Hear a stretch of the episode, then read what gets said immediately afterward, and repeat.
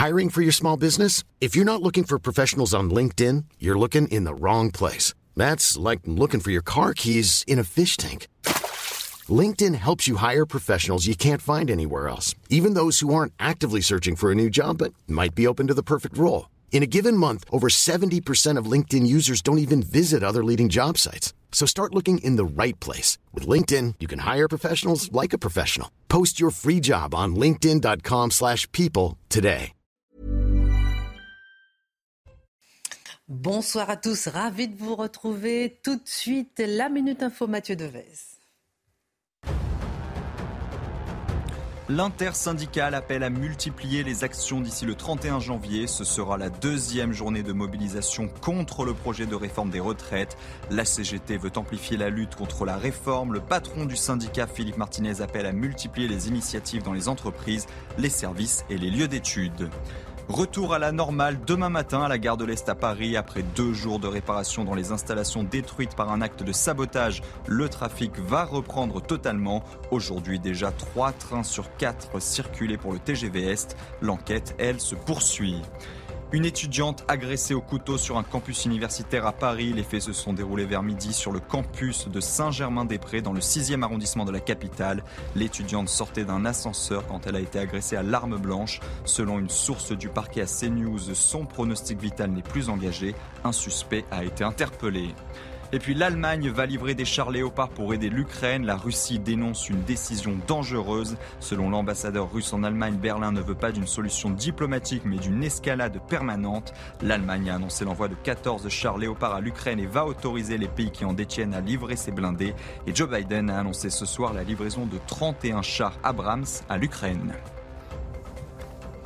Au sommaire ce soir, oui ou non pour le référendum sur les retraites? Le peuple français a-t-il son mot à dire? C'est en tout cas ce que souhaitent la NUPES et le RN, les deux groupes à l'Assemblée ayant déposé une motion référendaire. Jusqu'où peut porter cette union de circonstances entre les groupes ennemis? Un référendum serait-il la solution pour satisfaire l'opposition et atténuer les mouvements de contestation? L'édito de Mathieu Bobcoté. Les États-Unis vont livrer 31 chars Abrams en Ukraine. L'Allemagne livrera 14 chars Léopard. La France, qui ne s'est pas encore positionnée, se félicite du feu vert de Berlin à cet envoi de chars. Moscou dénonce de son côté une décision extrêmement dangereuse. Pourquoi ces livraisons? Pourquoi maintenant? La France doit-elle elle aussi livrer des chars Leclerc? Ne risque-t-on pas l'escalade? L'édito de Guillaume Bigot. Alors que quatre incendies se sont déclarés devant trois églises à Paris ces derniers jours, l'occasion de se demander où en est l'enquête concernant l'incendie de Notre-Dame de Paris du 15 avril 2019. La piste du non-lieu avait été envisagée en août dernier, mais qu'en est-il aujourd'hui et pourquoi personne n'en parle? Le décryptage de Charlotte Dornelas. Revenons sur le film qui fait polémique Vaincre ou mourir. Une nouvelle fois, le passé vient agiter le présent. Ce film retrace la guerre de Vendée. Paysans et catholiques s'érigent contre la révolution. Le plus dur, trouver des chefs. Et un groupe de paysans se choisit un ancien de la marine royale, Charette, et l'oblige au commandement. La guerre de Vendée fait plus de 100 000 morts. Un drame, Marc Menon raconte. Pénurie de masques au début de la crise Covid pénurie d'essence et risque de coupure d'électricité en fin d'année 2022, manque de personnel soignant et plus récemment pénurie d'eau, pénurie de médicaments vitaux. Entre pénurie et sobriété en tout genre, pourquoi manque-t-on de tout? La France se retrouve-t-elle dans une situation alarmante? L'édito de Mathieu Bocoté. Une heure pour prendre un peu de hauteur sur l'actualité avec nos éditorialistes. C'est parti.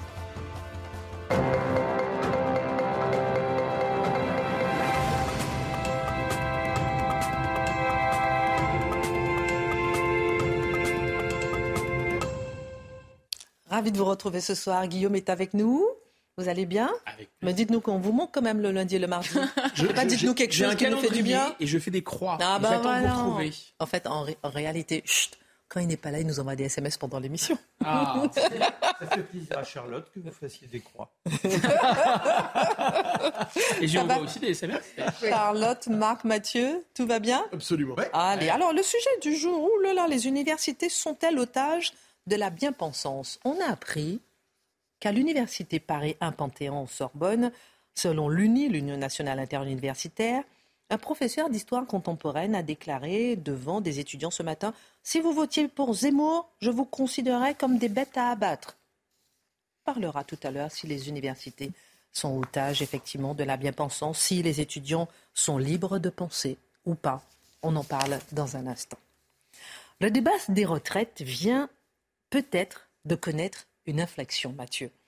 Dans la mesure où ils sont de plus en plus nombreux à plaider pour une solution référendaire de cette crise, comme si le référendum était la seule manière de trancher vraiment cette question. Pourriez-vous nous faire d'abord un état des lieux?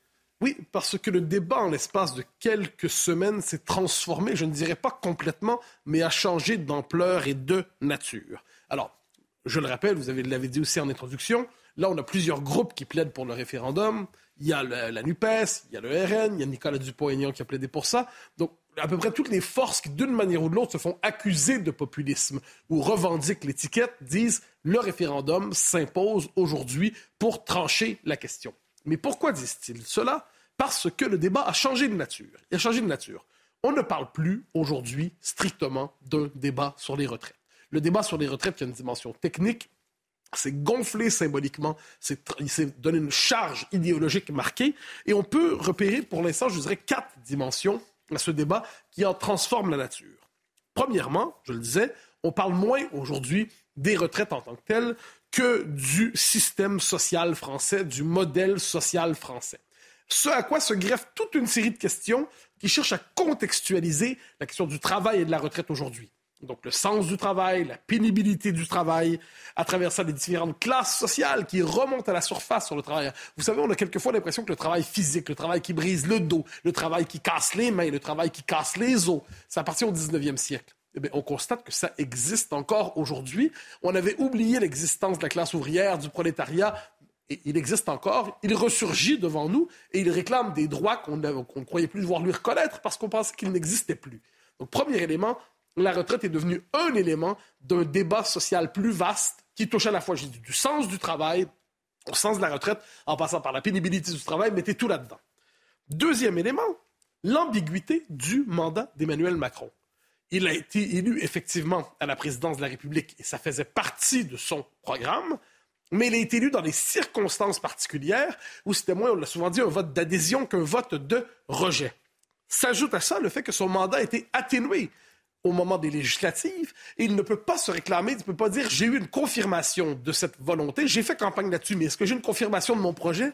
Non, pas vraiment. Donc, quelle est la nature d'un mandat présidentiel aujourd'hui si un président, une fois élu, n'est pas capable d'appliquer le programme qu'il dit être le sien? Bon, et ça, c'est est-ce que le système politique français est encore capable aujourd'hui de dégager une majorité de gouvernement efficace? La question se pose. Le troisième élément, les sondages.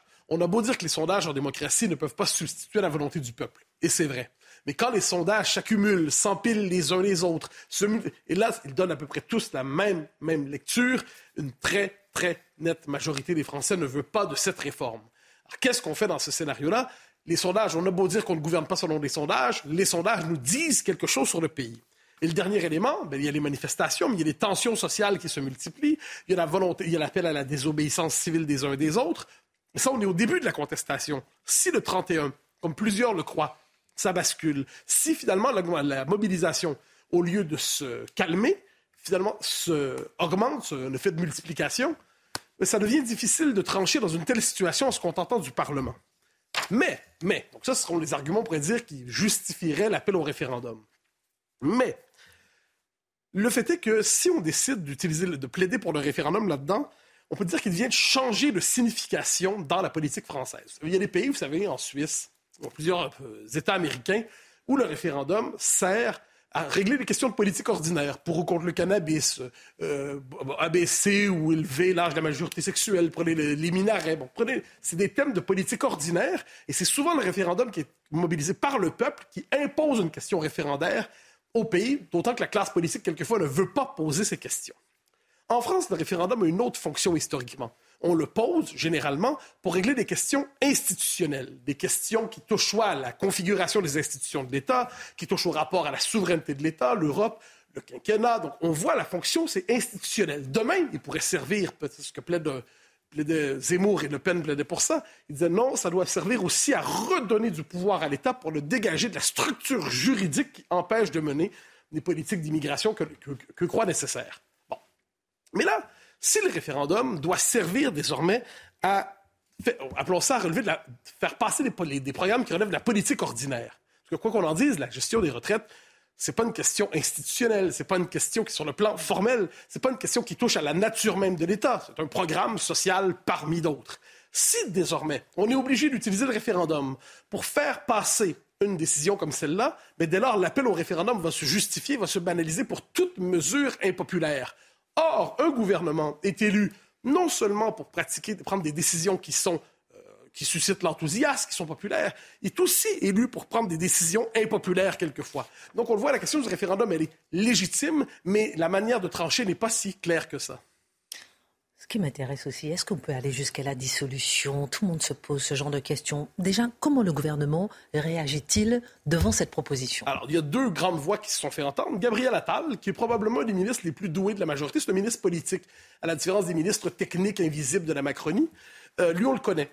Et quoi qu'il en soit, il y a eu un argument en trois temps. Le premier, il dit qu'il y a eu un vrai débat à la présidentielle là-dessus. Il y a eu un vrai débat, et le fait est que le candidat qui était favorable à ça, il a gagné. Deuxième élément, il dit à l'Assemblée, vous avez une majorité de députés qui sont favorables à cette réforme, donc qui sont élus de partis qui étaient favorables à l'esprit de cette réforme. Donc on a la majorité. Et troisièmement, ça c'est l'argument de fuite, il nous dit un instant, euh, s'ils veulent aller en référendum, c'est qu'ils ne veulent pas présenter un contre-projet à l'Assemblée. N'ayant pas de contre-projet à l'Assemblée, ils veulent se déresponsabiliser. Donc le référendum est plutôt, euh, c'est une voie de fuite pour des partis d'opposition qui ne veulent pas passer l'épreuve des chiffres, des preuves comptables. Olivier Véran, figure peu plus contestée de la majorité, arrive avec ses propres arguments. Il dit on ne peut pas faire un référendum sur toutes les lois contestées. Ce qui est vrai. Ce qui est vrai. Ensuite, il y a un argument qui est assez efficace quand il parle aux gens de la gauche euh, NUPES. Il dit un instant, vous aviez à la présidentielle l'occasion de voter, vous aviez deux candidats, Le Pen, Macron, et sur cette question centrale pour vous, Le Pen avait une position plus proche finalement de la vôtre, mais vous avez quand même voté pour Emmanuel Macron. Donc, étant conscient des enjeux, Véran dit, vous avez choisi Macron plutôt que Le Pen. Ben, assumez les enfants, assumez. On ne peut pas voter pour autre chose et ensuite faire eh, eh, eh, je suis pas content des résultats. Donc ça, l'argument tient aussi. Mais, le gouvernement, quand même, on le voit dans toutes les déclarations, les unes les autres qui s'empilent, il se replie dans la légalité, la légitimité est absente, il se demande ce qu'il va faire avec ça. Et ce référendum aura-t-il lieu selon vous? Ben, je pense que vous avez évoqué l'autre possibilité, c'est la dissolution. C'est-à-dire, si Emmanuel Macron tenait un référendum sur cette question, on peut s'attendre à ce qu'il le perde. S'il le perd en tout début de quinquennat, il assistera à la chiracisation de son quinquennat. Or, Emmanuel Macron n'a pas la personnalité du euh, président euh, Chirac, qui est un président un peu de l'ancien monde, le père protecteur de la nation, euh, sage, certains disaient méchamment un peu gaga, mais actuellement une figure sage et rassurante. On est devant un président qui se veut réformiste, qui se veut ambitieux et qui serait chiracisé. Donc, il va chercher à forcer le jeu, manifestement, probablement en, laissant de côté les partis, en parlant aux syndicats, en cherchant à trouver des terrains d'entente avec les syndicats. Et si ça ne fonctionne pas, si ça ne fonctionne pas, on peut s'attendre à ce qu'effectivement, s'il n'est pas capable d'imposer sa réforme, la dissolution s'impose comme une alternative au référendum. Je n'y crois pas. Je n'y crois pas. Mais je pense que si le gouvernement est acculé au pied du mur, il va préférer la dissolution au référendum. Très intéressant. Tout est possible, en tout cas. Merci, mon cher Mathieu. On l'a appris il y a une heure, Joe Biden annonce l'envoi de 31 chars en Ukraine. Un peu plus tôt, c'est Olaf Scholz, pressé par les alliés de l'Ukraine qui autorisaient des livraisons de chars à Kiev. Pourquoi cette livraison de chars était-elle vitale du point de vue de l'Ukraine et des États-Unis? Alors je vais essayer de vous expliquer pourquoi il y a eu ce revirement euh, du côté allemand, mais avant, effectivement, pourquoi il fallait des chars de manière imminente pour euh, l'Ukraine pourquoi des chars allemands d'ailleurs Et pourquoi l'Allemagne était aussi réticente Alors pourquoi des chars maintenant à Kiev? C'est la question. Les Ukrainiens, grâce à la bravoure de leurs soldats, ont réussi à récupérer à peu près la moitié du territoire qui a été conquis par Vladimir Poutine en Ukraine depuis le 24 février. Ça, c'est vrai. Mais à quel prix? À quel prix? On parle des, pertes russes. On dit qu'il y a 100 000 hommes, euh, soit morts, soit hors de combat dans les forces russes, et c'est vrai. Mais il y a probablement l'équivalent des pertes du côté ukrainien. Donc à quel prix? Parce que euh, les pertes russes, c'est un pays qui est quatre fois plus peuplé que l'Ukraine. Donc à un moment, il pourrait manquer de troupes et on n'est pas très loin de manquer de troupes. Ensuite, eh bien, le front s'est figé du côté russo-ukrainien. C'est-à-dire que les troupes russes se sont enterrées et les Ukrainiens ne peuvent plus avancer. Et ils piétinent dans le sang. Et en fait, le temps joue en faveur de Moscou. Soit que la Russie aura les moyens de monter une contre-offensive, soit même qu'avec le temps, le manque d'hommes, le manque de, gens pour euh, être montés au front, mais aussi le manque d'énergie va faire que l'Ukraine va craquer. Donc il faut que l'Ukraine reprenne la guerre de mouvement et qu'elle le reprenne vite. Il y a un compte à rebours. Et pour ça, il faut des chars. Alors pourquoi des chars allemands maintenant? D'abord parce que ces Léopard 2, ils sont excellents. Ensuite parce qu'il y en a une quantité importante. Il y en a l'essentiel des chars de l'époque soviétique qui étaient présents dans les pays de l'OTAN comme la Tchéquie, la Slovaquie, etc., ont déjà été envoyés. Ils ont déjà été détruits par la Russie. Donc il y a ces chars-là. Il y en a 3000 à peu près disponibles. Et puis ils sont plus proches à acheminer. Maintenant, pourquoi il y a eu une telle réticence du côté allemand? D'abord parce qu'il y a un effet traumatique évident. La dernière fois qu'il y a eu des Panzers, qui s'appelaient d'ailleurs des tigres ou des panthères, maintenant on va envoyer, des Panzers léopards, c'est assez intelligent. Je pense que les stratèges américains sont soit des pervers, soit des amnésiques, je ne sais pas, ou peut-être les deux. Donc là, euh, quand on va envoyer ces tanks, enfin quand ils vont envoyer des tanks Panzer là-bas, les Allemands, eux, ça va leur rappeler des mauvais souvenirs, évidemment. Deuxième et deuxième chose, la doctrine allemande jusqu'à présent, c'était qu'il n'y a pas d'exportation de ce type d'armes, sauf à des alliés de l'OTAN. Mais l'Ukraine n'est pas un allié de l'OTAN. Troisièmement, eh bien, l'Allemagne n'est pas un pays doté, comme on dit. C'est-à-dire que l'Allemagne n'a pas l'arme nucléaire. Donc elle est exposée à d'éventuelles représailles de la Russie. Il ne faut pas oublier que l'Allemagne, c'est à 1500 km de l'Ukraine. Donc nous, on n'y pense pas, mais eux, ils y pensent. Enfin, il y avait une raison stratégique beaucoup plus importante.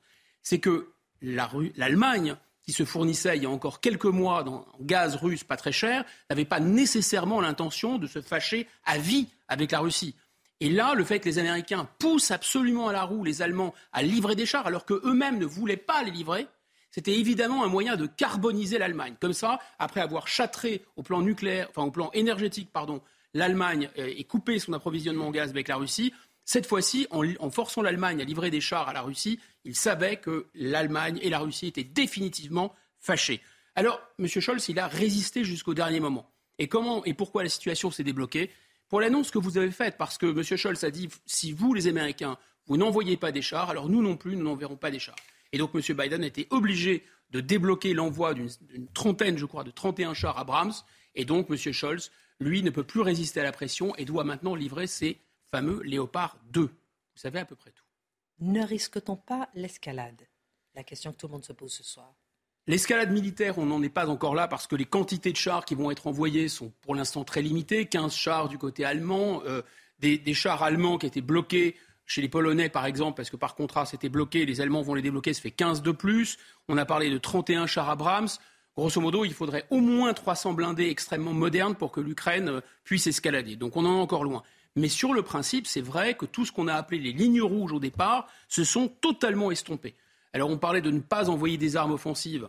On est totalement dans les armes offensives, qu'il s'agisse du, Léopard, de l'Abrams, peut-être demain du Leclerc. Et demain quoi? L'aviation, c'est déjà le cas. Les Pays-Bas viennent d'autoriser la livraison de chasseurs F-16 américains.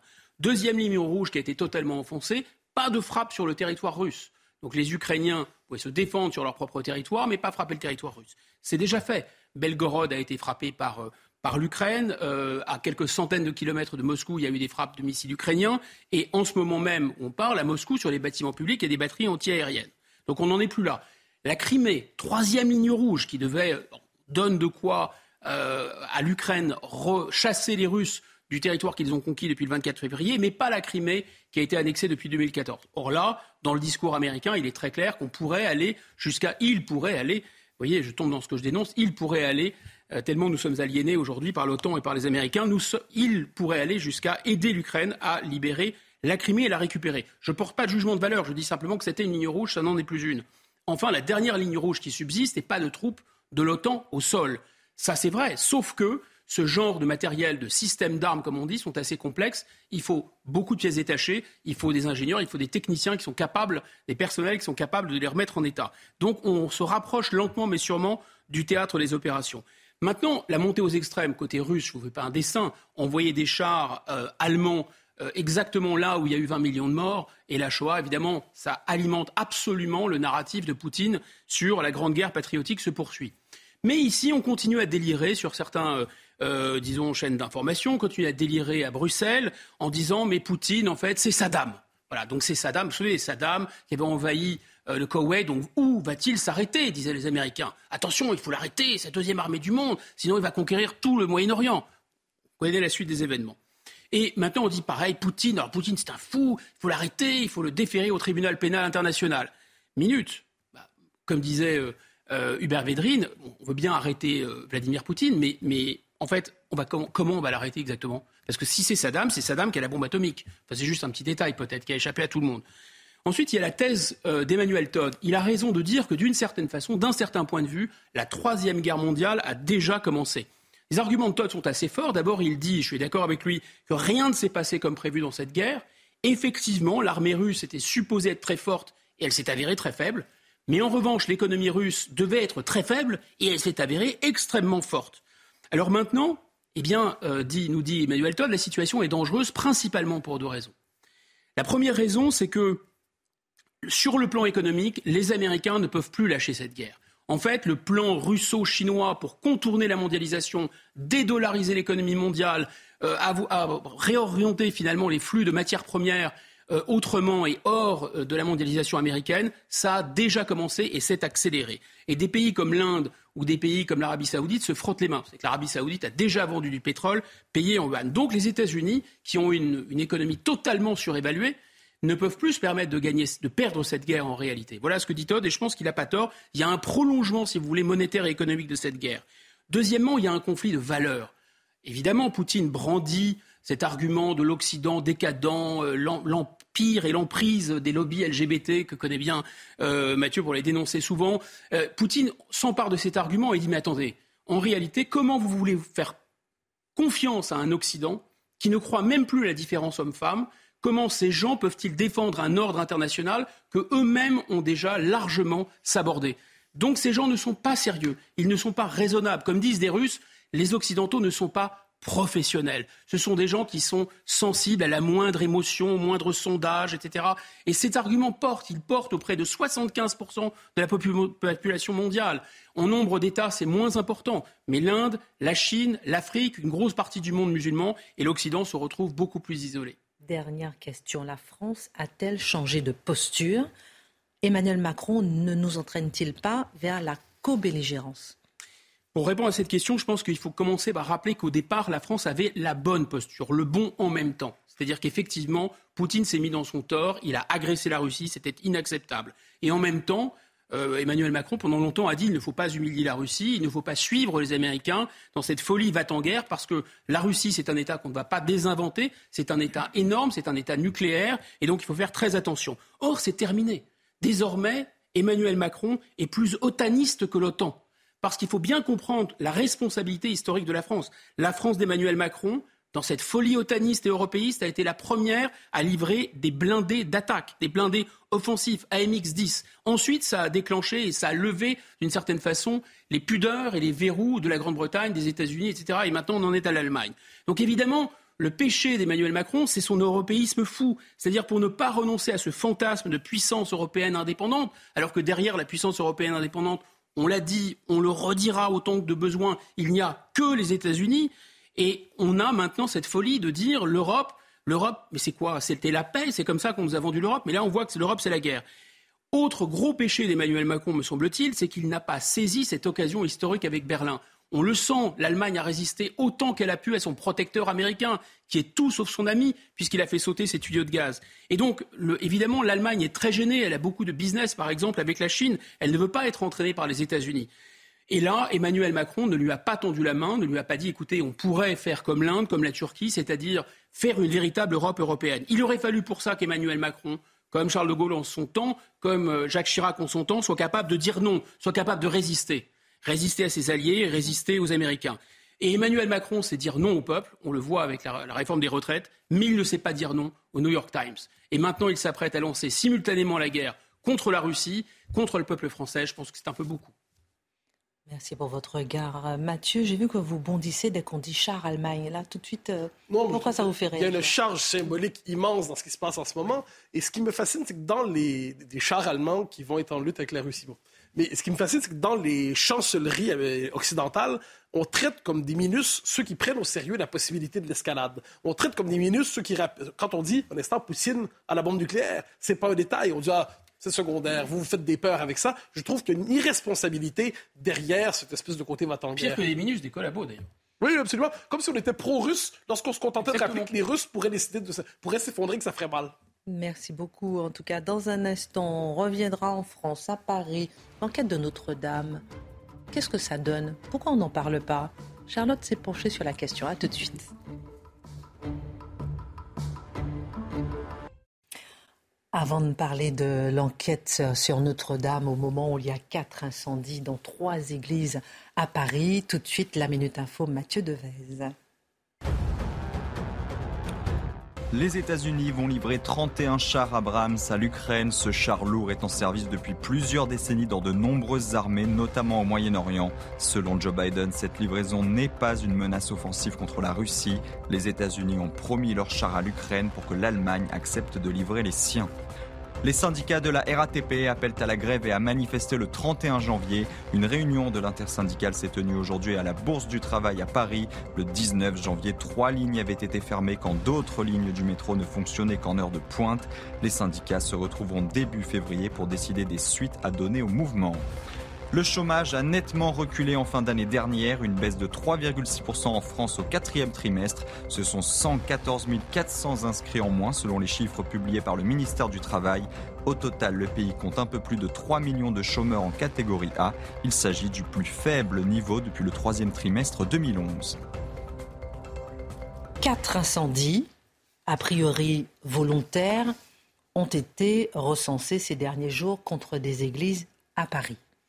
L'occasion de se demander dans un instant où on est l'enquête de l'incendie de Notre-Dame, dont nous n'avons plus de nouvelles quatre ans après. Une enquête tombée un peu donc dans l'oubli et le silence. D'abord, Charlotte, ces quatre incendies à Paris, qu'en sait-on? Alors, le, dernier, je vais vous lire parce que j'ai eu accès du coup au, rapport, on va dire, pendant la nuit. Vous savez, les policiers font des rapports de tout ce qui leur arrive. Et là, donc, c'est 5 heures du matin, l'église Saint-Laurent. Euh, alors, c'est la BAC qui est de passage et qui voit euh, le feu commencer sur la porte de l'église, qui s'arrête, qui éteint le feu, euh, qui signale l'incendie sur les portes. Et, je les cite, le matériel, entre guillemets, drap, palettes, etc., entassé devant les portes, ne laisse aucun doute sur le caractère volontaire du sinistre. C'est vrai dans ce cas-là. Et en effet, il y a eu trois incendies précédemment dans à peine dix jours contre des églises. Il y en a deux contre une église dans le 19e arrondissement de Paris, une dans le 10e et euh, celle-ci qui est dans le 10e également et qui sont dans un périmètre par ailleurs assez proche. Et dans les, dans les quatre fois, on va dire, on a retrouvé des draps, des morceaux de bois, des journaux et des liquides inflammables. Donc il n'y a absolument aucun doute, évidemment, euh, sur l'origine. Donc une enquête a été ouverte pour dégradation volontaire au moyen d'un engin incendiaire en raison de la religion. Donc euh, on, part du principe, vous savez, pour ouvrir une enquête, il faut une raison d'enquêter, on va dire. Euh, donc là, évidemment, euh, puisque c'est une église en raison de la religion, euh, on est parti du principe que c'était volontaire. Et l'une des églises, alors l'une des églises, l'incendie s'est propagé à l'intérieur, contrairement aux autres. Mhm. c'était pendant la nuit et il y a deux étudiants qui étaient logés à proximité de l'église et le feu a déclenché les alarmes incendie dans leur chambre. Donc ils ont pu appeler les pompiers. Et c'est évidemment l'incendie qui aurait pu être le plus grave dans la mesure où, en plus, l'église est construite quasiment intégralement en bois, euh, et donc ça aurait pu vraiment être dramatique. Et euh, par ailleurs, il y a une piste, puisque pour l'instant, il n'y a pas d'interpellation, mais il y a une piste, puisqu'il y a le curé de l'une de ces églises qui a affirmé que la vidéosurveillance attestait de la présence d'un homme arrivé vers 5 heures du matin pour allumer le feu. Alors après, vous savez, euh, la vidéosurveillance à 5 heures du matin euh, avec une capuche euh, et un masque, j'en sais rien, je, n'ai pas vu la vidéosurveillance, mais ça ne veut pas dire forcément qu'on va retrouver la personne. Mais donc tout ça atteste évidemment de, de la volonté criminelle, on va dire, de ces incendies.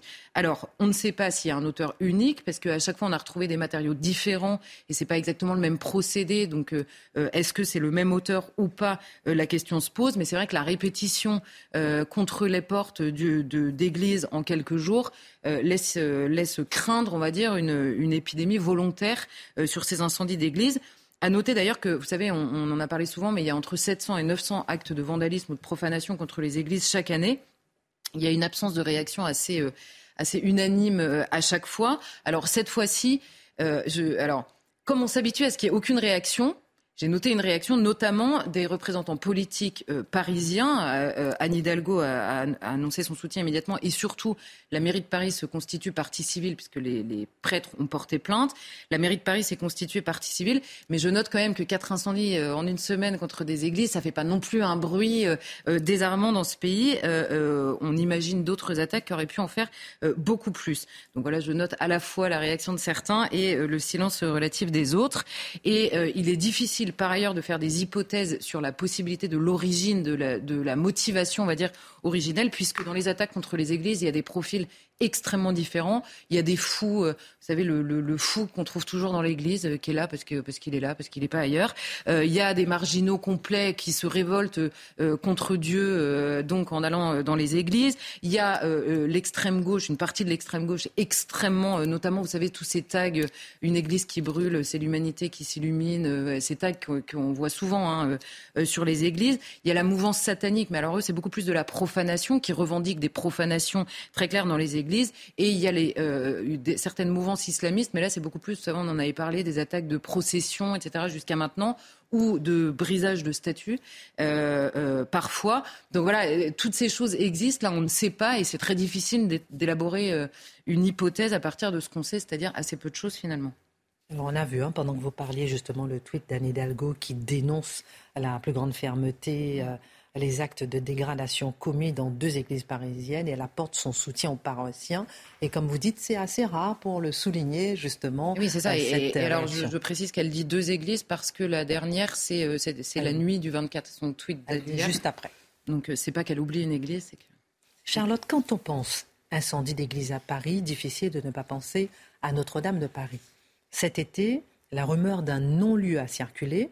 Que sait-on réellement de cette enquête au long cours et de ce que devient aujourd'hui Notre-Dame alors, en effet, le canard enchaîné avait fait un peu réagir, mais bon, c'était pendant l'été, donc euh, voilà, euh, avait évoqué l'hypothèse d'un non-lieu qui allait être prononcé à l'automne, donc déjà, ce non-lieu n'a pas été prononcé parce que vous savez qu'il y a eu une enquête préliminaire. Ensuite, il y a trois juges d'instruction qui ont été chargés euh, de l'information judiciaire. Donc c'est encore en cours. Ils ont demandé des expertises supplémentaires. On sait qu'il y a deux expertises qui ont été euh, terminées et qu'il y en a trois qui étaient encore en cours en tout cas à la fin de l'été. Et immédiatement, le parquet avait réagi en disant il n'y a pas de réquisition du parquet pour l'instant parce que l'enquête n'est pas du tout euh, n'est pas du tout terminée. Et simplement, on imaginait un non-lieu. Vous savez, un non-lieu, c'est quand il y a une absence de preuves, qu'il n'est pas possible de conclure à la fin de l'enquête euh, et, de porter des charges très précises. Et donc, on dit c'est un non-lieu. C'est un terme euh, judiciaire qui est, qui est parfois un peu violent parce que ça ne veut pas dire que ça n'a pas eu lieu, ça veut simplement dire que voilà, il n'y a pas de preuves ou euh, de, conclusions d'enquête qui permettent euh, d'aller euh, jusqu'au bout. Alors, la justice avait déjà balayé l'hypothèse, enfin la justice, non, les enquêtes avaient déjà balayé l'hypothèse de la piste criminelle. Alors, parce que c'est vrai qu'il y a, beau, on a entendu beaucoup de choses sur cette enquête, on a beaucoup de suspicions parce que de fait, personne ne nous tient vraiment au courant de ce qui se passe. Alors, je note que normalement, c'est normal. C'est-à-dire que pendant la période de l'instruction, il est normal que nous ne soyons pas au courant. Euh, mais on a eu tellement eu l'habitude d'avoir accès à beaucoup d'instructions qu'on s'est euh, habitué à ça. Mais et puis Notre-Dame est tellement symbolique, et Notre-Dame est tellement symbolique. Et alors là, je me suis tel euh, engagement après effectivement l'incendie. Et alors d'ailleurs, j'ai une phrase d'un enquêteur qui, qui me disait cette affaire a nettement plus touché le public et le pays tout entier que les acteurs police et justice pour plusieurs raisons. Un, au tout début de l'enquête les enquêteurs eux-mêmes, donc les enquêteurs de la police judiciaire notamment, hein, qui étaient chargés, ah oui, petit détail euh, amusant, on va dire, c'est la brigade criminelle qui avait été chargée de l'enquête. Alors c'était déjà étonnant parce qu'on se dit brigade criminelle, nous on se dit brigade criminelle, un, un. Et alors ils m'ont expliqué pourquoi. Parce que la brigade criminelle est mobilisable. D'abord, ils peuvent mobiliser beaucoup de personnes en même temps, ce qui était euh, nécessaire à ce moment-là. Et ils sont chargés d'enquêter sur les homicides, les enlèvements avec rançon, les meurtres, euh, les attentats et ce qu'ils appellent les affaires réservées. Alors les affaires réservées, ce sont des affaires sensibles ou médiatiques qui touchent des personnalités. Et l'enquêteur m'avait dit, à ce moment-là, dans le pays, Notre-Dame était indiscutablement une personnalité. Donc j'ai trouvé ça euh, à la fois joli et poétique. Donc voilà pourquoi la brigade criminelle était saisie. Ça ne voulait pas dire qu'ils faisaient la fin de l'enquête avant d'avoir commencé. Ensuite, les enquêteurs m'ont dit, il y a une chose qui a généré beaucoup de questionnements, c'est que les personnalités politiques, le personnel politique a quasiment acté la piste accidentelle avant même que l'enquête euh, ne soit parvenue au bout. Parce que les enquêteurs, concrètement, sur le terrain, ils ont passé sept semaines à éplucher n'importe quel morceau de pierre qui était tombé, tous les fils pour voir avait, si certains avaient pu être dénudés, euh, euh, sectionnés. Pardon. Donc ils ont vraiment analysé tout ça pendant sept semaines. Et alors certains m'ont dit à la fin, on n'a trouvé aucun accélérateur de combustion euh, sur place. On n'a trouvé aucune piste, aucune, euh, aucune preuve matérielle d'une possible euh, criminalité à l'origine. Et donc, par défaut, dans ces cas-là, par défaut, on va sur la piste accidentelle parce qu'il n'y a aucun début de preuve d'une piste criminelle. Simplement, il y avait aussi dans la tête de beaucoup de gens, notamment des enquêteurs, le fait que dans le chantier, il y avait parfois des jeunes qui étaient rentrés euh, les semaines qui précédaient, les jours qui précédaient. Donc tout ça s'est mêlé et comme on n'est pas au courant de, on va dire, de l'évolution de l'enquête, eh bien évidemment, ça a généré beaucoup de questions. Simplement, les enquêteurs disent aujourd'hui, voilà pourquoi la piste euh, criminelle a été euh, écartée. Par ailleurs, l'enquête a été bien faite. Ils m'ont tous assuré qu'il y avait eu zéro pression pour expliquer que c'était accidentel plutôt que criminel. Simplement, elle a aussi été faite rapidement. Il y a des enquêtes, vous savez, qui prennent 10 ans hein, sur des chantiers pareils. Et là, ils me disent, on a aussi des acteurs qui sont moins mobilisés que s'il y avait eu des morts, euh, euh, enfin des victimes euh, humaines, on va dire, dans, cette, dans cet incendie. Donc voilà toutes les raisons pour lesquelles, à la fois, c'est une enquête assez longue, très compliquée, mais aussi pourquoi la, piste criminelle a été très rapidement très rapidement écartée euh, à la fois par le personnel politique, mais également par les enquêteurs à la suite de ça.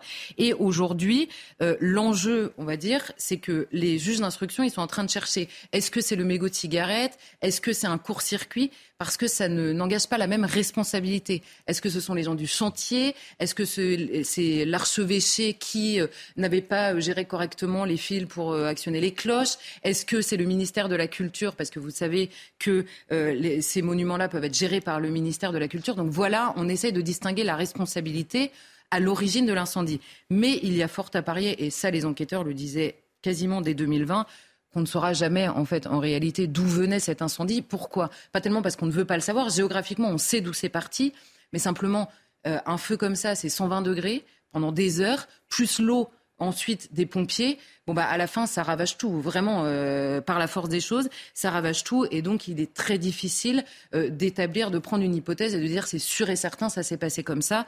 Donc euh, voilà, ce que disaient les enquêteurs, peut-être qu'on ne saura jamais. Eh bien il faut se préparer à cette éventualité-là, même après le travail long et fastidieux des trois juges d'instruction qui sont aujourd'hui sur le dossier. Ce qui est sûr, c'est que l'instruction n'est pas terminée. C'est pourquoi on n'a pas de nouvelles du parquet et même parmi ceux qui gèrent le chantier aujourd'hui, ils me disaient on sera probablement informés, euh, comme le reste des Français, par une conférence de presse du procureur, mais ils n'en savent rien, euh, ils n'en savent pas plus en tout cas aujourd'hui. En 2020, euh, les enquêteurs, ils étaient un peu plus ouverts quand même. Hein, oui, oui. Alors c'est ça. En 2020, les, enquêteurs. Alors là, j'ai pris des citations bah, de ceux avec qui j'avais parlé. Ils disaient les hypothèses d'une intervention humaine volontaire ou d'un dysfonctionnement électrique, si elles ne sont pas privilégiées, ne peuvent pas être totalement écartées avec certitude. C'est ce que je vous disais. En fait, ils ne savent pas et donc comme ils ne trouvent aucun accélérateur de combustion, qui est la chose la plus facile dans un incendie à détecter, ils décident qu'il n'y a aucun début de preuve euh, d'origine criminelle. Ils disent celle de l'imprudence d'un fumeur ou d'une imprudence de chantier par utilisation d'un outil générateur d'étincelles reste également à l'étude. En clair, euh, on ne sait pas grand-chose.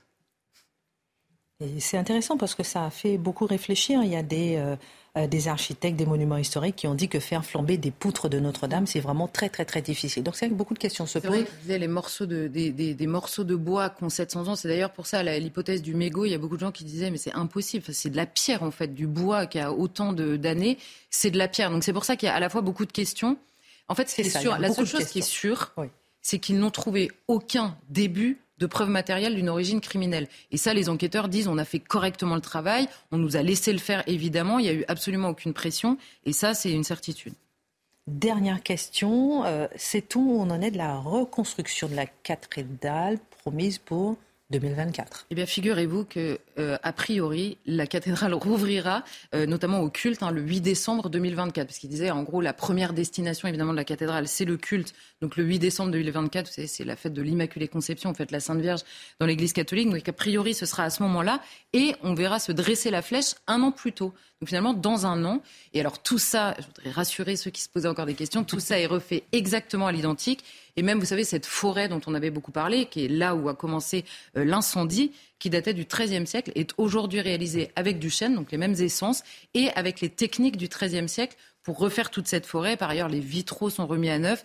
Et les gens qui travaillent sur le chantier me disaient aujourd'hui, Notre-Dame sera encore plus belle que ce qu'elle était parce que tout est restauré, tout est nettoyé. Euh, notamment, il y avait du plomb un peu partout. Euh, c'est en train d'être évacué.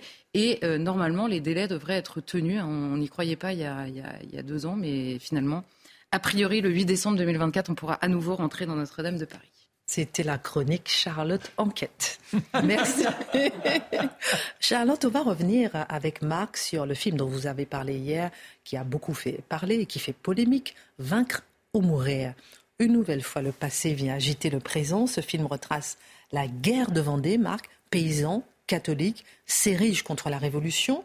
Le plus dur, trouver des chefs. Et un groupe de paysans se choisit un ancien de la marine royale, Charette, et l'oblige au commandement la guerre de Vendée fait plus de 100 000 morts, un drame. Bon, j'ai essayé de faire ma Charlotte euh, d'Ornéjas, c'est-à-dire mener une enquête, une enquête historique. Je ne dispose pas de grand-chose, mais il n'en reste pas moins que quand on aborde la Révolution, vous avez ceux qui disent oui, les révolutionnaires n'étaient que des sanguinaires et la terreur, etc. Oui, euh, on ne connaît pas une révolution qui n'aboutit pas à l'abjection, c'est-à-dire que les hommes dans la passion quand vous changez de régime. Et là, c'est la première fois véritablement, c'est dans l'histoire. Et l'emportement, l'élan fait qu'il y a une sorte de contagion de l'horreur que des gens qui, dans le quotidien, sont de bons pères de famille et même parfois de bonnes mères de famille, deviennent de véritables ordures. Voilà, je crois qu'en préambule, c'est important. On peut pas. On est toujours dans l'anachronisme. Voilà. Ah non, non. Et 1790, il y a, bah non, parce que pourquoi la Vendée, pourquoi la Vendée en particulier s'oppose à la Révolution La ah. Vendée et la Bretagne, ce sont des terres extrêmement chrétiennes. Et quand la Révolution prend la décision de confisquer les biens du clergé et de d'avoir une constitution civile du clergé, là, forcément, chez ces gens qui sont guidés au quotidien non seulement par l'habitude du côtoiement du curé, mais qui demande au curé d'être éclairé. Alors il y en a qui effectivement se plient à cette règle républicaine et les autres qui disent non, nous sommes ceux qui rendons notre, compte au pape et nous resterons fiers de cette appartenance. Et là, forcément, il y a les dissensions et les paysans, eux, ils sont loin de Paris. Ils connaissent pas toute cette agitation. Ils ont leur quotidien, comment on mange, et puis les, les, récoltes qui n'ont pas été bonnes dans les, dans les années précédentes. C'est ça leur motivation. Et, eh bien, les émeutes qui se multiplient, et en mars 1793, là, il y a les rumeurs de guerre qui sera déclarée un mois plus tard, les premières agitations, en particulier à Machecoul. Et à Machecoul, on voit 400 paysans qui envahissent la, ville et qui rapidement, parce qu'ils n'étaient pas nombreux, les troupes de la Révolution qui tenaient la cité, les voilà qui se laissent aller le soir après avoir conquis les lieux à faire euh, la grande cérémonie de bombance et hop, forcément, on boit, on boit, on boit et lorsque l'on est dans cet état, on n'est plus capable de tenir la cité, ce qui fait que les troupes républicaines regagnent la place. Notre charrette, il est dans son château, il a été dans la marine, mais ce n'était pas spécialement un héros. Il a fait son métier, il a démissionné en 1790, euh, il s'est marié avec une veuve extrêmement riche, il a maintenant un beau domaine, et tous ces mouvements, ça ne l'intéresse pas trop. Lui, maintenant, il veut être un homme de la terre et un homme qui s'enrichit. Et quand on lui dit que ça gronde à la porte du château, paf, il se recroqueville sous son lit, selon la légende, et c'est là qu'on le déniche. Et on veut des chefs, parce que ces paysans, ils ont bien compris qu'ils n'ont aucune expérience, ils ont leur foi, ils ont envie de se battre pour pouvoir maintenir leur tradition. Mais comment on s'organise? Il faut des gens. Alors là, il était militaire. Je ne vais pas vous faire toute la guerre de Vendée, ça dure trois ans. Mais les pires exactions sont commises des deux côtés, mais où la terreur devient véritablement, je dirais, immonde, c'est du côté des républicains quand Thureau est nommé général des troupes qui doivent maintenant calmer la Vendée. Au bout de trois ans, on a besoin d'une république mobilisée sur les frontières pour résister aux envahisseurs potentiels que sont les étrangers. Il n'est plus question d'avoir euh, cette agitation de guerre civile. Et Thureau va monter les fameuses colonnes infernales. Les colonnes infernales, c'est quoi? Ce sont 100 000 hommes qui l'organisent. Et là, c'est la politique de la terre brûlée. Femmes, enfants, vieillards, on brûle. Et les cris n'existent pas. Il faut ravager, ravager, ravager, que les uns et les autres tiennent. Alors, forcément, les petits groupuscules, eux, s'organisent pour tenter d'endiguer ce, flux. Et ils n'y parviennent pas véritablement. Notre charrette est un personnage qui, à la fois, est touchant parce qu'il galvanise ses hommes, mais il n'a pas toujours non plus des comportements très moraux. Il est capable d'avoir quelques prisonniers, et comme euh, les républicains, je vous l'ai dit, se comportent de façon atroce, eh bien, lui aussi, il euh, montre l'exemple en disant il n'est pas question de se laisser aller voir. Au bout de cinq mois, Thureau, le comité de salut public, le rappelle, il y a eu pratiquement 100 000 morts en cinq mois. Ce qui fait que dans tout cela, nos Vendéens, pour certains, comprennent qu'il y a une pacification. Ils sont épuisés. Et l'un de ceux qui va lutter le plus longtemps, c'est Charette. C'est l'insoumis, celui qui n'acceptera jamais de se rendre. Il a des victoires de temps en temps, et puis, bon, ben voilà, il est arrêté, il est traité avec dignité, il a été blessé. On le fait traverser Nantes, comme vous savez, comme faisait César avec ses prisonniers, avec Vercingétorix. Il est là dans une sorte d'humiliation, mais néanmoins bien traité. Il est condamné à mort il refuse de porter le bandeau, il refuse de s'agenouiller et il est fusillé. Voilà comment termine Charette dans ces guerres abominables où, oui, les républicains ont été des ordures à un moment donné parce qu'ils ont eu des chefs épouvantables. N'oublions pas Carrier, l'homme des baptêmes républicains à Nantes. Entre hier soir et aujourd'hui, on a tous les éléments et l'éclairage nécessaire pour juger ce film en âme et conscience. Merci beaucoup, mon cher Marc et Charlotte, hier. Tour de table. Les universités sont-elles otages de la bien-pensance? On a appris qu'à l'université Paris 1 Panthéon-Sorbonne, selon l'UNI, l'Union nationale interuniversitaire, un professeur d'histoire contemporaine a déclaré devant des étudiants ce matin si vous votiez Zemmour, je vous considérerais comme des bêtes à, abattre. Question, les étudiants Doivent-ils s'auto-censurer pour réussir? Les étudiants ont-ils le droit d'être de droite? Les étudiants sont-ils libres de penser? Euh, beaucoup de questions à se poser parce qu'en plus, ce genre de témoignages euh, nous reviennent, je ne sais pas pour vous, mais très régulièrement, en tout cas dans notre rédaction. Euh, justement des étudiants qui se disent censurés et obligés de se soumettre à une certaine bien-pensance pour pouvoir avoir de bonnes notes. Je vous donner la réaction euh, d'Éric Zemmour qui a réagi par rapport à, parce qu'il a été euh, cité et dit un professeur qui rêverait d'exterminer les étudiants de reconquête comme des bêtes, je cite, doit-il garder son poste Si ses propos sont confirmés, il aura rendez-vous devant le juge. Je ne laisserai personne menacer mes soutiens de mort. Guillaume Bigot.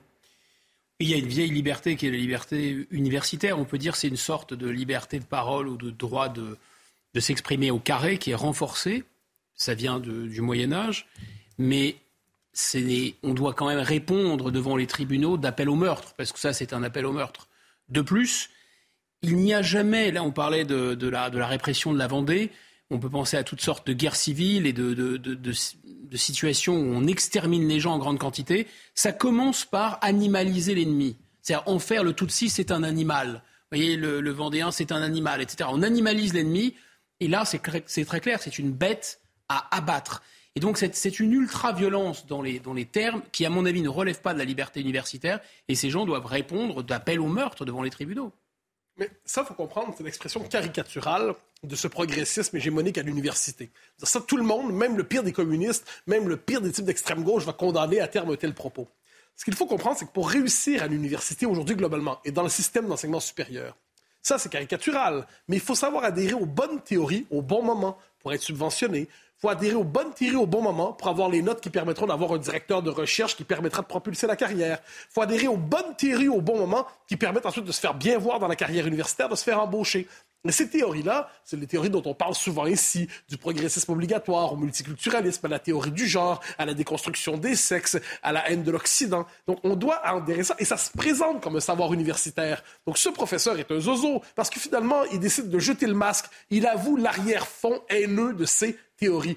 Mais pour fonctionner dans l'université, vous pouvez entendre à pas feutré, des propos doux, des paroles calmes, mais qui fonctionnent vraiment sur le mode de l'intolérance idéologique. Et si vous êtes, en fait, pour disons ça comme ça, pour l'université, l'extrême droite commence au centre-gauche. Alors c'est un peu compliqué faire carrière quand on n'est pas justement dans des espèces de, de, de cris d'enthousiasme pour l'époque. Non, mais euh, je suis absolument d'accord avec Mathieu. Et c'est vrai qu'on est passionné par les discriminations, sauf celles qui touchent les idées, qui, touchent des gens qu'on n'imagine pas être discriminés euh, dans le discours habituel. En l'occurrence, les gens considérés euh, à droite ou à l'extrême droite. En effet, c'est vrai à l'université, c'est vrai dans certaines entreprises. Et c'est vrai, vous le disiez, à Valeurs Actuelles, on a certains stagiaires qui arrivent et qui nous disent Mais moi, si je me planque pas, en fait, je ne peux pas y arriver. C'est quand même dingo, quoi. Je veux dire qu'ils ne puissent pas affirmer, justement, débattre, frotter leurs intelligences. Ils sont précisément à l'âge où, il serait normal de le faire. Ça, c'est la première chose. Et la deuxième chose, c'est que euh, euh, c'est précisément au nom de la haine qu'on prétend combattre qu'on finit par parler de bêtes à abattre c'est-à-dire un professeur d'université. Je n'ose imaginer si euh, c'était autre chose. Donc en effet, on va attendre la confirmation euh, euh, des propos. Éric Zemmour a raison là pour le coup d'être d'être prudent sur cette confirmation. Mais si c'est vrai, ça, ça, laisse imaginer l'impunité aussi idéologique dont bénéficie ce prof dans sa propre tête. Quoi. C'est complètement haineusement correct. Ah ouais, non, pas, que lui. Ça, je trouve incroyable. Mais c'est-à-dire que bon un professeur, l'université, c'est la dialectique.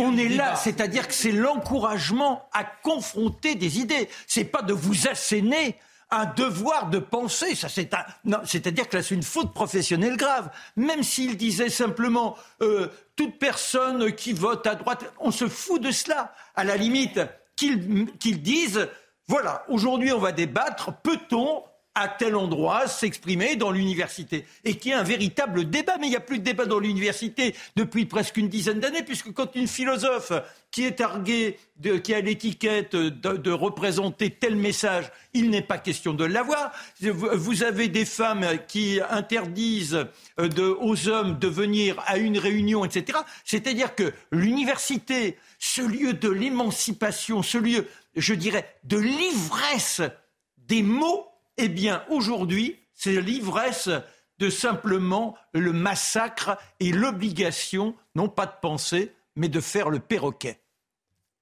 En un mot, ça fait très longtemps que l'université n'est plus ce qu'elle devrait être. Et c'est devenu un des lieux les plus intolérants, les plus, qui fonctionnent sur le mode du, consensus obligatoire. L'université n'est plus un espace de liberté intellectuelle. C'est contre elle qu'on apprend à penser, quelquefois dans ses murs. Oui, pour pas dire que l'électroencéphalogramme, souvent, est assez relativement plat. Hein.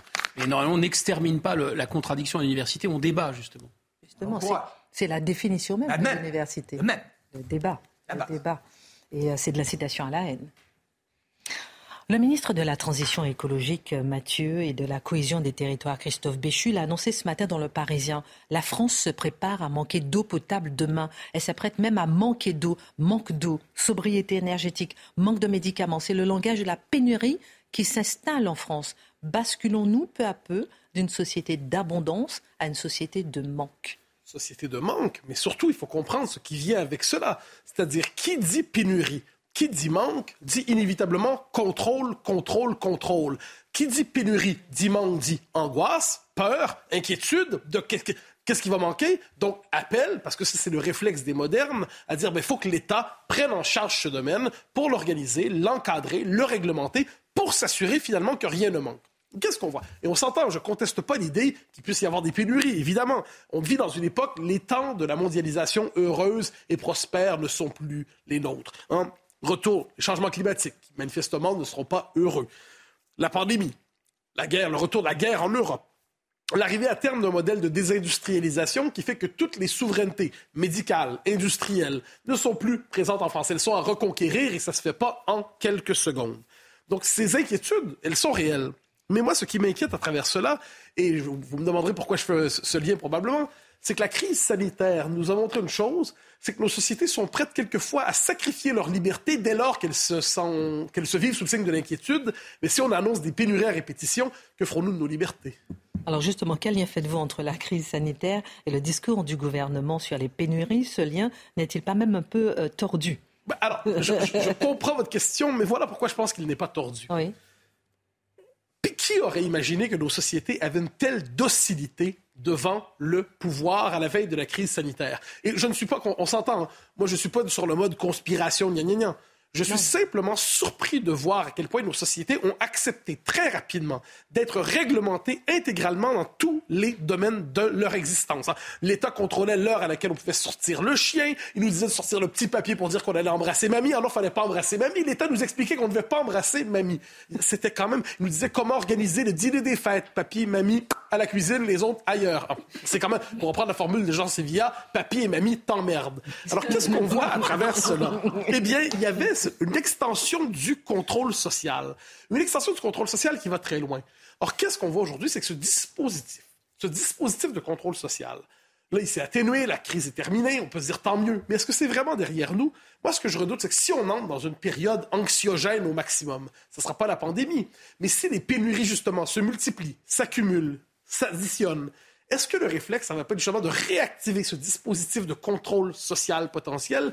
Est-ce que les pénuries à répétition n'entraînent pas à terme sur le plan idéologique le désir de contrôle, le désir de limiter, le désir de réglementer. De ce point de vue, le dispositif social qui s'est mis en place dans un tout autre contexte, la pandémie, peut être à l'horizon du siècle à venir réactivé dans ce siècle difficile. Il n'est pas certain que le siècle à venir s'écrive à l'encre de la liberté. Quand on voit maintenant le mot pénurie, on fait un bond en arrière. Merci beaucoup, euh, mon cher Mathieu. Merci euh, Guillaume, merci Charlotte, merci Marc. Dans un instant, Pascal Pro. Euh, tout de suite, la minute info d'Adrien Spiteri. À demain.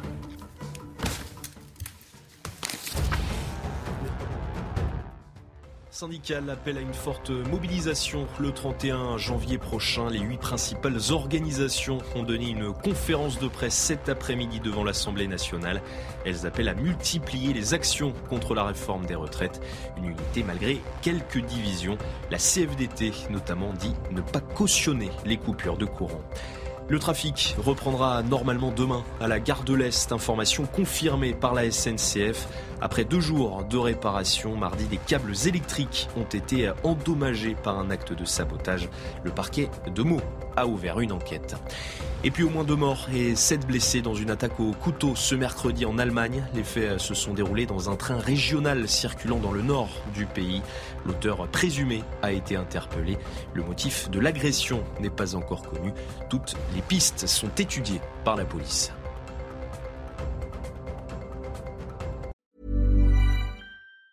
Hi, I'm Daniel, founder of Pretty Litter. Did you know cats tend to hide symptoms of sickness and pain? I learned this the hard way after losing my cat, Gingy. So I created Pretty Litter, a health monitoring litter that helps detect early signs of illness by changing colors, saving you money and potentially your cat's life. Pretty Litter is veterinarian developed, and it's the easiest way to keep tabs on your fur baby's health right at home. Go to prettylitter.com and use code ACAST for 20% off your first order and a free cat toy. Terms and conditions apply. See site for details.